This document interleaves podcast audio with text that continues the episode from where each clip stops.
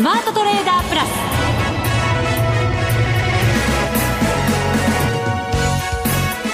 全国のリスナーの皆さんこんにちは。内田まさです。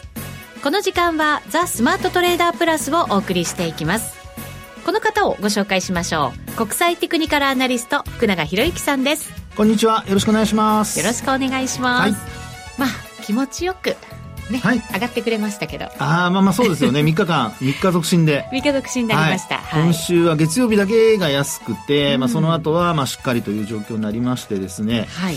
えー、まあなんとかこうなんていうんでしょう。あのー、一息ついたというか、まあ、特に今日は3万2000円に日経平均乗せる場面ありましたので、えー、そのまま終わってくれてもよかったんですけどね。そこなんですよね、はい、まああのー、今のその3万2000円乗せて終わるか終わらないかっていうのは実はちょっととあの来週3連休明けにも影響が出てくる可能性があるのでそうですか。あのそこまああのちょっと上がればいいんですけどね、まあ、要は そうなんですあと50円ぐらいなんで。でもその50円届かなかったのはなんでかなというところもあるので、まあ、その辺も少し今日はお話をしたいなというところではありますけどもね。そうですね、はい、ローソク足もなので上髭がね残っちゃう形にそうですね。今日はなっておりますけれど、はいそのあたり詳しくこの後のコーナーで伺っていきたいと思います、はい、そして為替も動いてますのでね、ええ。番組後半ではマネックス証券チーフ FX コンサルタント兼マネックスユニバーシティ FX 学長の吉田恒さんにご登場いただきましてこちらの方向性についてもたっぷりとお話しいただこうと思ってます。はい、はい、ぜひいろいろねお話伺いたいですね。そうですよね、はい、去年の高値取ってくるのかどうなのかね。そうですよね、えー、そこは気になるところでありますね。そうです。金融政策の会合も終わりました。はい、はい、こちらもぜひお聞きください。さあそれでは番組進めていきましょう。この番組はマネックス証券の提供でお送りします。スマートトレーダー計画。よーいドンあ、それでは引き続き福永さんに株式市場の分析をしていただきましょう。日経平均株価3日続伸となりまして、今日は348円24銭高、31,949円89銭で大引けとなりました。1.1%の上昇。ただトピックスの方は0.51%の上昇にとどまっています。はい。あの、今、内田さんが、あの、話をしてくれましたように、トピックスの方が、まあ、引けにかけてというかですね、あの、だいぶ伸び悩んで終えたというような、はい、そういう状況になってるんですよね。そうですね。はい。で、あの、まあ、理由を考えますと、今日は、あの、取引時間中に決算発表が、あの、時価総額が大きなセクターの決算発表が出まして、うん、はい。まあ、結果はちょっとさておき、まあ、あの、時間もありませんので説明できませんけども、反応だけですね、うん、えー、見ていきますと、まあ、特に今日、あの、まあ、三菱商事が、はい、えー、なんと売買代金の4位に入ってまして、うん、これあの、レバレッジ ETF も含めた順番になりますけども、ですから、まあ ETF 除くと、今日は売買代金上位の3位なんですよね。ああ、えー、珍しいですよね。そうなんですよね。えー、で、そうした中で、まあ残念ながら4%を超す下落率になってしまったと。はい。それからあと、まあ、時価総額が大きなセクターといえば、もう皆さんすぐに思いつくと思うんですが、まあ日本製鉄ですね。うん、まあ鉄鋼株、こちらもですね、えー、3.5%の下落率と。はい。それからあと、まあ、あ時価総額、それから値傘っていうところで言ってもですね、医薬品株なんかもあったりしますが、はい、まあ、アステラス製薬なんかも今日4.78%の下落率と。日本製鉄アステラスは昨日決算発表して。はい。はい、ですね、はい、そして今日その反応が、まあ、特にあの、水菱商事は今日のあの、取引時間中発表して、うん、で、その結果、まあ、反応が悪かったという形ですよね。はい。で、まあ、こうしたその時価総額大きなセクターがやっぱり引きにかけて、あの、やっぱりこう、買われる、買い戻されるというよりは、まあ、どちらかというと、三菱商事なんかは引きにかけて、あの、発表された直後の安値に接近して終えるというような、うまあ、そういうちょっと売り物に押された形で終えたっていうような形になってまして、はい、トピックスに関してはまあ伸び悩んでしまったというところになりますよね。で、まあこうした状況を踏まえますと、まあ、あの、トレンドがこれからどうなっていくのかっていうことで、日経平均の方がいいように見えますよね。見えますね。今日の上昇率も大きいですからね。ですよね。で、そこで先ほどお話しした3万2000円乗せたか乗せないかっていうのは実はすごく重要なポイントになってまして、はい、で、まず一つはですね、あの、まあ、よくそのトレンド転換を早く教えてくれるということで、パラボリックっていうですね、はい、あの、まあ、テクニカル指標を、あの、使うことがありますけども、うん、今回、実はあの、今週なんですけど、あの、トピックスと、あともう一ついつもお話しする日経500ですね。はい。この二つはパラボリック実は要点してるんですよ。要点、はい。ところが日経平均は、今日の上昇でも、実はまだ引転したままなんですよね。距離はでも縮まってきたはずですよね。そうですね。ええ、で、取引時間中の高値が32,087円。はい。そして私が見ているところのパラボリックの今日の値が32,167円。うん。ということで、まあ、あと70円ぐらい上がって、えー、もうちょっとですかね、80円、90円ぐらい上がってくれると、はい、まあ、あそこでですね、パラボリックが、まあ、要点していたんですけど、はい。ですから、あの、3万2000円に乗せて終わっていてくれると、また、あの、3連休明けに、あの、パラボリックが落ちてきますので、うん、そうすると横ばいでも要点っていう形になったんですけども、まあ、ちょっと今日の終値が3万1949円なので、まあ、200円ちょっと開いてる。とい。うことなんですよね。はい、ですからパラボリックが、まあ、あの、落ちてきても、やっぱり100円以上値上がりしないと、150円ぐらい値上がりしないと、要点しないということになってしまいますので、うん、まあ、あの、下落して始まった時にはですね、まあ、反落して始まった時にはちょっと警戒が必要になるのかなと、警戒というか、まあ、あの、要点できずに、というようなことがですね、続くと、まあ、要点の、あの、期間が、あの、これまではある一定の期間でこう、えー、要点と陰点がスイッチしてたんですけど、はい、陰点の時間が長くなってしまうことになるので、まあ、こうなると、まあ、あの、取引参加者の損益状況の悪化にもつながりますから、まあ、そこがまず一つちょっと注意、短期的な面で見た場合の3万2000円に乗せなかった意味というところに一つなるんですね。まあ、ただトピックスと500の方は要点してますから、はいええ、もう時間の問題じゃないのってね、言いたくなりますけど、そうはならないそうだといいんですけどね。そうですね。まあ、そうなんですけどね。どっちが先行しようかというと、確かにこれまでは、あの、日経500だったり、あるいはトピックスだったりということなので、えー、そのあたりはちょっと期待したいところではあるんですけども、もう一つちょっとですね、今度は週足で見てみるとっていうところなんですが、週足で、はい。はい。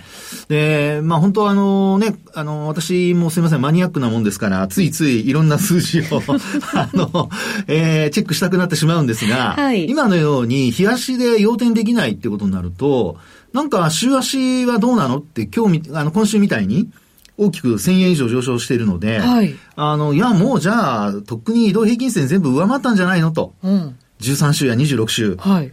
ところが、ま、ところがどっこい。ところがどっこい。どっこい。どっこい。もう年が出てしまいます なんか漫画でしか使わないよってこと。確かに、古い漫画ね。あと、あの、泥臭い漫画ですかそうそうそう。でですね、はい、これあの、今日の、あの、13週移動平均線と26週移動平均線の終値の値を見ますと、3万2000飛び13円これが13週線のあの値なんですよ。はい、で、もう一つ26週線が3万2000飛び30円。はということは、はい、もうお気づきの方もいらっしゃると思うんですけど、えー13周線と26周線はこれ逆転してますので、はい。デッドクロスが発生していると。そうですね。はい。で、取引時間中に3万2087円つける場面ありましたので、えー、現物指数の方はですね。となると、まあ、上回ってたんですよ。うん。ですから、このまま上回っておいてくれれば、あの、もう、週足の方もですね、えー、移動平均線デッドクロスしてるんですけど、また13週前や26週前の値がこう捨てられて、で、上回ってくるってことになれば、あの、すぐに13周線も上向きになるかなっていう期待が出るところなんですけど、はい、ちょっとそのあたりがですね、えー、物足りない形で終えてしまっていると。そうですね。結局、押し戻されて、はい、えなんとなくこう、上値、重い感じになっちゃったわけですね。それから見るとね。そうなんですね。ですので、まあ、あの、先ほどね、あの、おじさんからも話ありましたように、トピックスは、まあ、今週の上昇で、もう13周線も上回ってますし、もちろん26周線も上回ってるんですよ。はい。それからあとは、えー、日経500ですけども、こちらについては実は、えー、13周線も26周線、26周線にも届いてないんです。届いてない。はい。で、あと、先週から実は、まあ、デッドクロスしてまして、はい。で、あの、26周線を13周線が下回ったまま。で、今週の安値がなんとですね、52週移動平均線なんですよ。うん。で、52週線の値が、えー、っと、2762ポイント。はい。で、今週の安値が2761.86ポイント。はい。ですので、本当にあの、52周線にタッチして、えー、反発したと。ただ、あの、今お話してますように、13周線と52周線の間で終えているということなので、はい、まあ、あのー、昨日のその FOMC の結果を受けて、えー、利上げはね、もうひょっとしたら、あの、停止されるんじゃないかと。そうですね。はい、で、長期利回りもね、長期債の利回りも落ち着いてきましたので、そうです。そうすると、はい。頑張ってくれるのがハイテクだったりとかするじゃないですか。その通りですよ、ね、今、ところがどっこいって言おうと思ったんですけど、何か違うなと思って。だからそうね、そうすると今度主役が日経平均になってきて、はい、ちょっと勢いがついてくるっていうことも考えられますよね。今週上がってきましたから、しかも3連休前で、はい、そらそらなんかそこまで頑張れっていうのも酷じゃないですか。いやいやいや。いや、でもこれまでは、いろんなタイミングで、そういうその節目になるところは、あっさり抜いてきてるんですよ。そうか。あっさり抜くのとあっさり抜けないのだとまた違うんですね、はい、印象がね。まあ印象もそうですし。その後の動きね。えー、動き、それからあと、やっぱりその収書の動きに余裕があるかないかっていうところで変わってきますよね。ああ、なるほどね。追い詰められて始まるかね。ドキドキしながら始まるか。はい、もうどんとこいで。ね、もう、ね、カモンみたいな感じになるか。なんか、ちょっとおかしなラジオになってきましたけど。本当ですね。なんか挑発してる。あの、これあの、ね、経済番組そうです。あくまでもね。あくまでもね。はい。そうか、余裕ですか。そうなんですよ。そこがですね、えー、日経平均に少し足りない3万2千円に乗せられなかったことが、はい、まあ、ちょっと少し来週に不安を残すような、まあそういう終わり方なのかなと。それからあとあの先物のね、終値を見ても、はい、実は現物の指数よりも結構、まあ結構というか、えー、よくあるパターンではあるんですけど、はい、まあ、安く引けてるんですよね。ああ、そうですか。はい。先物の値が、はい、えー、引けがですね、31,880円。はい。で、終値が31,949円ですので、まあ、60円から70円ぐらいしたということですかね。ちょっと気になりますね。はい。うん、というところなので、まあ、このあたりがですね、あのー、余裕、まあ、今晩のナイトセッション、この番組終わってからすぐに4時半からナイトセッションスタートしますけど、はい、明日のね、あのー、まあ、文化の日のお休みの間、日本国内休場ですけれども、まあ、先物は多分祝日取引をやれ、あの、できる形だと思いますので、まあ、そこで、あの、先物がどんな、あの、動きをしているか。はい。それからあとは、あの、今晩のアメリカと、それからあと雇用統計を受けたアメリカの、えー、明日の夜の値動きですよね。まあ、このあたりにもですね、影響されて、収書をどんな形で迎えるのか。はい。で、まあ、残念ながら75日線を225の先物はまだ超えられてないので、はい。まあ、そこもちょっと注意しておきたいところですね。そうですね。はい、やっぱりテクニカルの余裕が、はい。投資家のその余裕にもなるわけですよね。そうですね。結局はね。えー、あの、値幅があると、その分、あの、余裕というところで見ると別にあの、みんながテクニカル見てるわけじゃないと思うんですけど、はい。ただあの、えー、損益状況で同じようなポジションを持ってる人にとっては、まあ、あの、均一に、あの、同じように、その余裕が出てきますから。そうか。お財布の余裕でもあるわけですね。そういうことです、そういうことです。おお財布の、あの、余裕ですね。私はあまりお財布の余裕はありませんけども。いつもパンパン、あ、パンパンっていうのはなんかお金が入ってる。入ってる。それはなんとも。自分で言って、間違ったって思いました。カチカチ。パンパンパンパンじゃないです。カツカツ？いやいや、あの、薄い。あとは小銭チャリチャリぐらいでしょうか。そうですか。なんか何色かのカードがキラリーンなんて出てきたりとかしそうですけどね。ね色があるとね、いいですけどね、本当ね。はい。そうか、なるほどね。で、あとですね、はい、あのー、まああ、今ちょっとね、えー、心配の話ばかりしましたけど、はい、まあ、やっぱり、あのー、番組の中でやっぱりいい話も、あの、聞きたいという方もいらっしゃると思いますから。バランスよくね。バランスよくね。はい。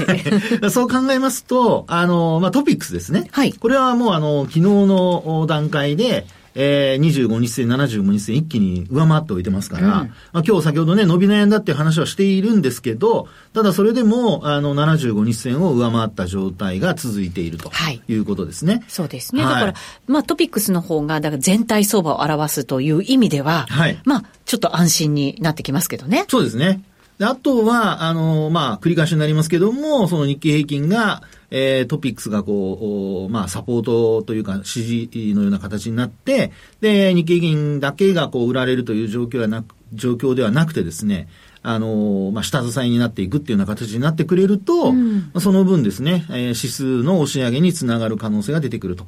ただ一方で本当にあの、押し返されて日経平均のパラボリックが要点できないなんていうふうな収書の始まりになりますと、はい、これはあの、過去やっぱり、えー、同じような状況で、木曜日高かったのは10月12日ありましたよね。うん、この時も、あの、日経平均75日線上回った場面あったんですけど、はい、そこから翌営業日横ばいというか小幅安で、75日線から押し返されて、はい、でその後ずっとやっぱり10月の26日まで下落続きましたので。そうですね。結構下げましたもんね。はい、そうですよね。ですので、急上昇の後、それが続くか続かないかっていうのが、まあ10月のそのね、まあ、繰り返しになる可能性を、あの、秘めてますから。はい。ですので、まあそのあたりの値動きはしっかりとチェックしておくということで、えー、週末もまあ、3連休皆さんどっか行かれると思うんですが、はい、天気もいいですし。そうですね、なんかね、秋晴れらしいですよ。はい、まあ、誰かさんはね、あの、なんか振りに行くようですけども。今なんか、振りに行く、振りって言ったんですよね。はい。なんかちょっと違う言葉に聞こえて、なんかドキッと しちゃいましたよ。はい。はい、あの、え、あの、芝生でコロコロやるそうです。そうです。コロコロしてきますけどね。はい、でも、そういう意味では、はい、FRB のね、政策金利も発表されて据え置きということで、ええ、ちょっと安心感広がってる中ですから、なんとなく夜も余裕を持って、なんかこう、マーケット迎えられるかなと思ったりもするんですけどね。まあまあそうですね。どうなんでしょうね。はい。ですから、うん、あの、出尽くしになるかならないかっていうところがポイントなので、はい、まあ、昨日のダウもあんまりこう上昇率高くなかったですから。そうなんですよね。ねもっと言ってくれるかなと思ったんですけど。はい、ね。うん、まあ、続伸は続伸なんですけどね。まあ、そうです、そうです。ええ、ですからそこは、あの、交換されるところなんですけども、まあ、やっぱり、あの、節に、えー、到達したところでそれが続くかどうか。そこをですね、えー、来週しっかり見ていただきたいと思います。はい、わかりました。以上、ここまではスマートトレーダー計画用意ドンでした。続いてはマネックス証券からのお知らせです。人生100年時代という言葉を聞いたことはありますか？超高齢社会に突入している日本では、一人一人が資産運用で老後に備えることが必要と言われています。そこでマネックス証券では資産形成を始める前に金融資産について理解を深めていただくためにマネユニアカデミーを開講しました。近年話題になっている米国株と暗号資産、FX、そして日本株について、それぞれ包括的に学べる4コースをご用意。どちらのコースも体系的に学ぶことが可能で、初心者にもわかりやすい講座です。取引方法やリスク、情報収集のコツや最新の動向など、資産運用を始める前に知っておきたい内容を、教科書とウェブ動画を活用して、いつでもどこでも学ぶことができます。講師として、米国株コースは、マネックス証券チーフ外国株コンサルタント兼、マネックスユニバーシティシニアフェローの岡元兵八郎。暗号資産コースでは、マネックスユニバーシティ暗号資産アナリストの松嶋真倫。FX コースでは、マネックス証券チーフ FX コンサルタント兼、マネックスユニバーシティ FX 学長の吉田恒。日本株コースではマネックス証券専門役員チーフストラテジストの広木隆その他豪華講師陣が担当します。わからない点はメールで何度も質問することができ、サポート体制も充実。あらゆる情報から有効に活用できる知識を身につけませんか？マネユニアカデミーは有料の講座です。マネックス証券の講座をお持ちでなくてもお申し込みいただけます。まずは本講座を受講いただく前に無料の体験講座で講義の進み方や雰囲気を体験してください。この機会にぜひ、マネユニアカデミーで検索。マネックス証券株式会社金融商品取引業者関東財務局長金賞第165号。ザ・スマートトレーダープラス。今週のハイライト。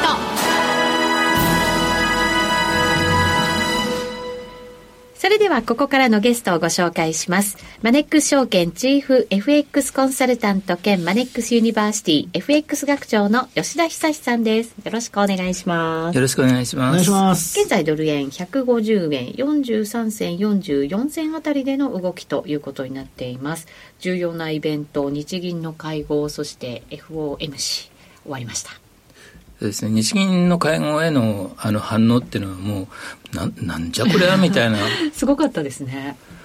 ね、すごい、まあ、いつもね、ご存知の通り、あの、ボラティリティが出るイベントなんですけれども、はい、ただ理屈にはもう全く合わないような。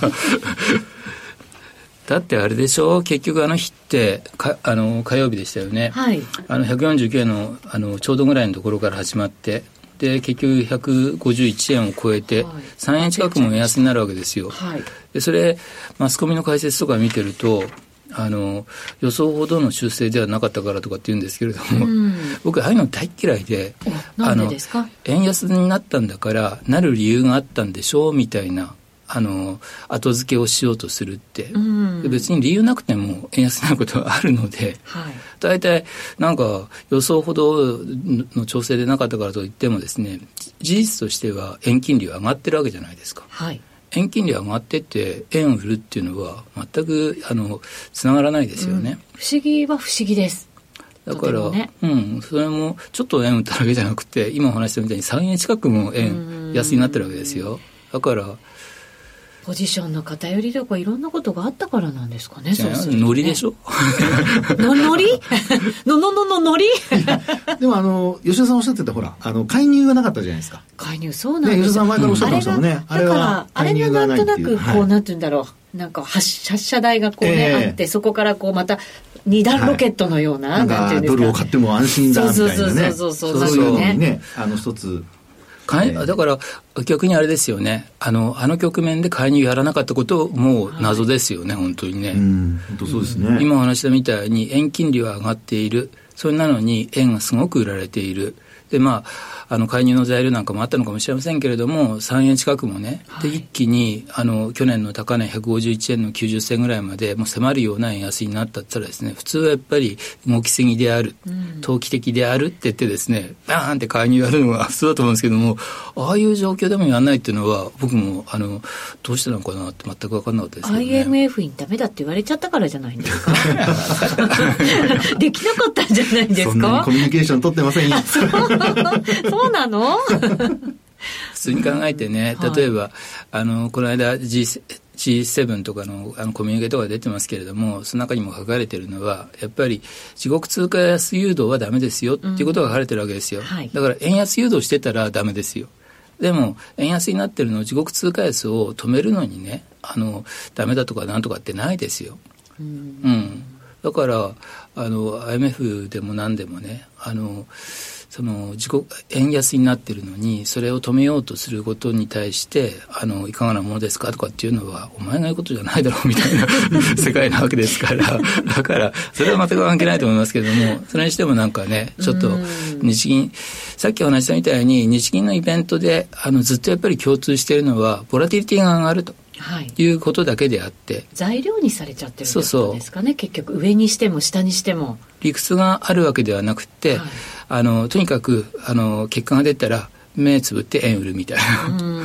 あのそれだけのやっぱりあの共通パターンがねあるってことだと思いますので、まあ、今回もその通りでただ気が付いたらあの理屈的には全く矛盾するような円金利が上がってるのに円がすごく下がってるっていうふうな、はい、あの矛盾するような状態になってまあ、そういう中で昨日からはあれですよね昨日からっていうか FMC では、はい、まあ、前後してこう金利がね大きく下がってますよね。そうですね。それ分かってたんじゃないんですかね。もう FOMC で動かないぞ、据え置きだぞ、金利もしかしたら落ち着くかもしれないぞ、じゃあ介入ちょっと待つか、みたいな。ね。分かったのかもしれないね。それはそっちだな。それだな。それはどうか分かんないけどね。そんなことで決めていいんですか？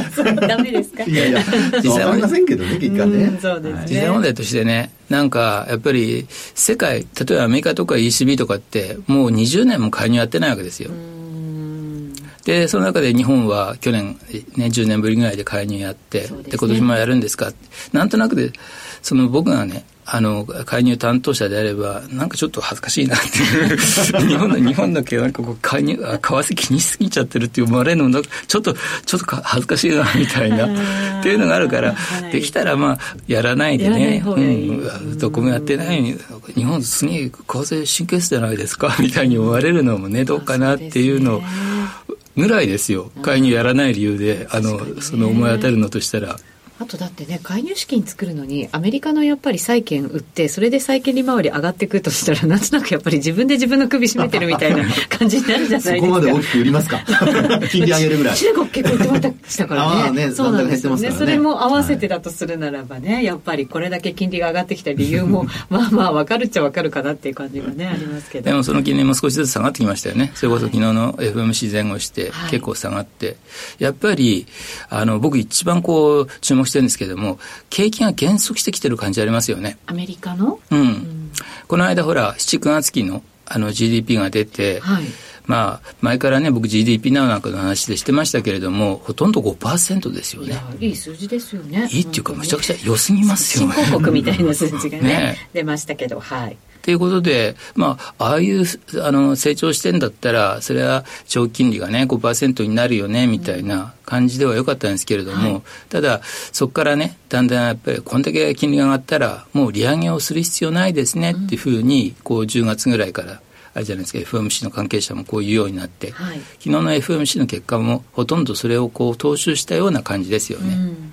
だからじゃあこれだけ金利が上がって利上げが必要ないほどあの景気が減速しているかどうかっていうところがポイントだなと思ってたら GDP now のあの10、12月期の予想っていうのが、最新がまさに昨日公表されてるわけですよ。はい、1.2%ですよ。ほう、うん、えよくんときますね。ようやくね減速してるっぽいんですよ。プラスはプラスなんですけど。プラスはプラスなんですけども。大きいですね。そう。であの GDP now は最初にその10、12月期の予想値を出したのがあの27日なんですよ。10月27日、はい。はい、で26日にほらあの商務省がね、うん、あの速報値を7、9月期の速報値を発表したわけですけれども、はい、翌日早速もう10、12月期のやつを、まだ10月も終わってないところで 出して、それが2.3%とかだったわけですよ。はい、あ、いよいよ少しずつなんか落ちてきたなって僕も思ったわけですよ。で、まあ、あの、どれだけあと、あの、さらに落ちていくのかなと思ってたところが、昨日のやつは、今朝起きてね、GDP になるってこうチェックしてですね、はい、1.2って見たとき僕も、あ、そろそろ来てんな、これ。なるほどね。結構減速してきてますよ。はい、うん、だから FOMC メンバーがこうずっと言ってたようにこれだけ金利が上がったらもう利上げが必要ない。でこれいつでしたっけ？1週間ぐらい前にさ5%あのつけた直後に2人のビルビル・アックマン、うん、ビル・グロースがねもうあの債券の弱気論弱気予想は撤回である。ね、うん。でその材料になって金利がピュンとこう下がったじゃないですか。あれってそういう材料があったんですか？そうですね。5%ね、あの大きく超えたところで、直後にこう、急になんか、あの日に発表された経済統計、結構いいもの出てたのに、なんでこんな急激に落ちちゃうんだろうと思って、すごい違和感があったんですよ。うん、債券弱気をね、主導してきた著名投資家たちが、あの見た目以上に景気が減速しあのし始めてる可能性があるとかねいくつかの指標を見てる自動車ローンとかねそんなやつを見てるとあの、えー、年内にももうリセッションになってもおかしくないとかなんか言うわけですよ。その辺なんかあのなんか口実だないかにも付け足しだなって感じするんですけれども彼らが言ってるやっぱりもう債券売りは終わりだっていうこと。はいあのー、がきっかけでこう金利は低下に転じたわけですけれども、うん、だからあとは本当に言ってたこじつけっぽいその景気が減速していると思うっていうことが数字で確認されてくるとですね、あの金利は下がると思う。なるほど。でそのあの大きな手がかりとしてその GDP ナウとかねいくつかのやっぱり10、12月期のあの景気あの予想っていうのが1%とかっていうふうにガクンとこう下がってくるっていうことになってくるとですね、はい、あこれはあの裏付けられたなみたいにで、まあ実際問題として、長金利が5%に上がる過程では結構やっぱりテクニカルに見ると上がりすぎてるので、うん、上がりすぎてるので、はい、本当にそういう具合に景気減速の兆候を確認すると、上がりすぎの修正が本格化するわけですよね。うん、はい。ということで吉田さんにお話しいただきました。また次回お待ちしております、はい、お待ちします。この番組はマネックス証券の提供でお送りしました